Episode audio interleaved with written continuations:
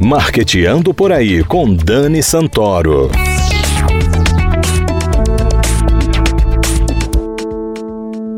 Bom dia, galera de marketing. Para você que acordou cedinha no sábado só para ficar juntinho da gente, para ficar por dentro das novidades no mercado de comunicação e marketing e de todas as coisas bacanas que toda semana a gente prepara para você. Temos vivido um presente intenso e repleto de dúvidas. O futuro, naturalmente incerto, se tornou algo ainda mais misterioso. Porém, é fundamental pensar o futuro para que possamos nos preparar e enfrentar os desafios de forma mais consciente e assertiva. Quem aí sequer imaginou que passaríamos por uma pandemia? Mas você acredita que algumas pessoas já sabiam com uma certa antecedência que passaríamos por isso? Sim, os chamados futuristas e estudiosos de tendência estão sempre de olho no futuro, observando fatos e comportamentos e conseguem antecipar os acontecimentos e preparar o mundo e as pessoas para o que vem por aí.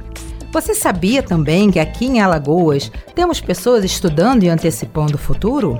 A Mescla, Agência de Tendências e Inovação, preparou um estudo chamado Alagoas para o Futuro, em parceria com a Yellow Kite e a Chama Publicidade, que foi apresentado esta semana para membros do governo e da sociedade civil que discutiram o futuro de Alagoas e o que podemos fazer em prol de uma mudança real e coletiva.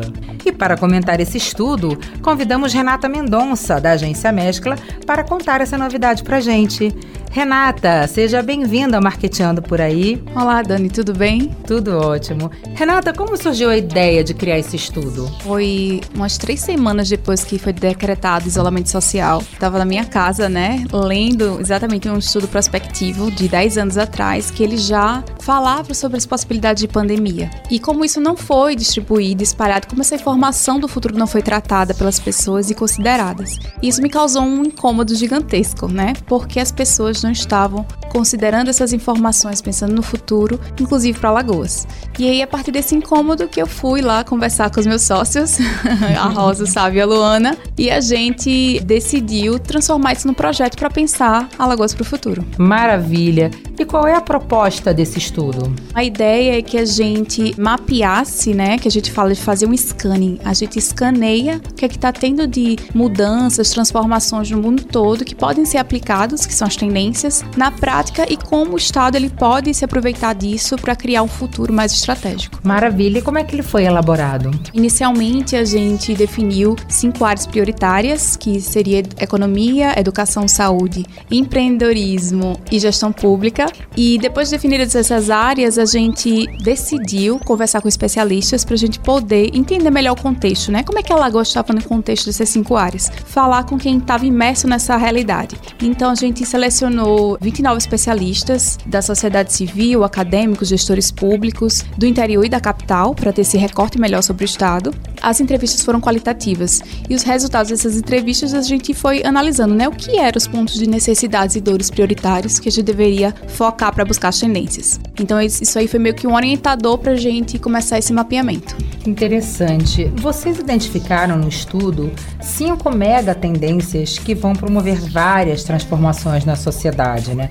Quais seriam essas mega tendências e que tipo de transformação elas podem ocasionar? Uma primeira tendência é a aceleração, então a gente vê tudo sendo modificado muito rapidamente e a gente precisa começar a entender esses ciclos de mudança, né? Como é que elas funcionam e qual é o ritmo delas. E a partir daí a gente conseguir fazer essa prospecção de futuro e se antecipar. E não, como eu fico dizendo, pisar no freio, né? É. Porque a gente pisa no freio, muitas vezes não vai dar certo se você está acelerado. A segunda é a parte de escassez. A gente viu durante a pandemia que vários insumos, eles foram bloqueados, né? Então tem pessoas até que têm produtos, mas não têm as embalagens. Ou então os alimentos, né, que não estão chegando, que antes vinham de alguns lugares. Então a gente viu essa logística meio bagunçada e essa escassez que não consegue fazer o mercado muitas vezes girar. E fora isso, a questão da escassez dos recursos naturais, que tem a parte da água, de energia, até alimentos mesmo, né? Então a uhum. gente tem que pensar como a gente vai trabalhar isso para que a gente não sofra no futuro. Tem a parte também da revolução digital, que a gente está cada vez mais com a tecnologia integrada na nossa rotina. É uma realidade, né? Isso. E é muito fluido, né, essa relação. A gente tá mudando do físico pro digital o tempo todo, em vários momentos da nossa rotina. Então a gente precisa entender como trabalhar melhor essas tecnologias e aplicar, seja no trabalho, nos relacionamentos, em qualquer parte da nossa vida cotidiana. Tem também a parte dos organismos conectados, né, que a gente sai de uma sociedade altamente individualista que tá aprendendo a colaborar, descobrindo que a colaboração tem um resultado ganha-ganha. Então a gente vê marcas fazendo parcerias ou empresas públicas fazendo parcerias com o setor privado e assim por diante. Então as pessoas meio que estão se unindo em um propósito para ter um resultado melhor. E essa última mega tendência é o apocalipse da economia. As formas de trocas e compra e venda e relações de consumo estão mudando. A gente está vendo cada vez mais um consumidor consciente, percebendo os impactos ambientais e tudo que o consumo exacerbado causa. Então, assim, a, as marcas, as empresas, elas precisam começar a entregar mais propósito. As pessoas estão querendo consumir com sentido. Então, esses formatos tradicionais de compra e venda do consumo, né, é intensificado, ele vai se modificar com o tempo. Então, a gente precisa também prestar atenção nisso para poder gerar melhor essa, quais são as formas econômicas que estão emergindo. Muito interessante, interessante mesmo. Vocês falaram no estudo também que não existe uma construção real de futuros sem pensar em um propósito nobre para a humanidade, né? Em quem vocês se inspiraram para chegar nessa conclusão? Então, existem alguns, como se fossem objetivos orientadores, né? Um deles é a parte dos ODS, né? Que são os Objetivos de Desenvolvimento Sustentável, que são metas que foram estipuladas pela ONU para a gente ter um melhoramento das sociedades. E a gente resolveu trazer esses objetivos vinculando as tendências para que as pessoas entendam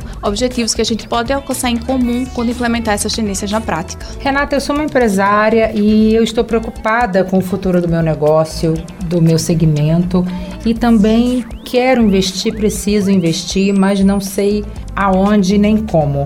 Esse estudo pode me ajudar a me preparar para enfrentar esse desafio?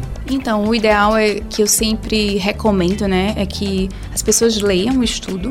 Claro, tem algumas coisas que vão parecer muito distantes, dizer, ah, isso não faz sentido na minha vida neste momento ver o que faz mais sentido, que se adequa à sua realidade e a partir daí você fazer a reflexão. Como eu posso utilizar essa informação estratégica para o meu negócio, seja para criar um novo produto, um novo serviço, melhorar o meu relacionamento com o cliente ou até diferenciar no mercado. Então, assim, essas são formas né, da gente poder utilizar as tendências na prática e dentro da realidade do negócio, que é uma coisa muito importante. E a mescla presta esse serviço. Né? Isso. A gente tem soluções que são personalizadas, no caso, né? Então, a gente tem uma conversa com o cliente mais personalizada e aí ele vai passar todas as dores e necessidades dele e a partir dali a gente vai mapear as tendências que se encaixam melhor no negócio dele. Renata, o estudo contou também com a participação de voluntários.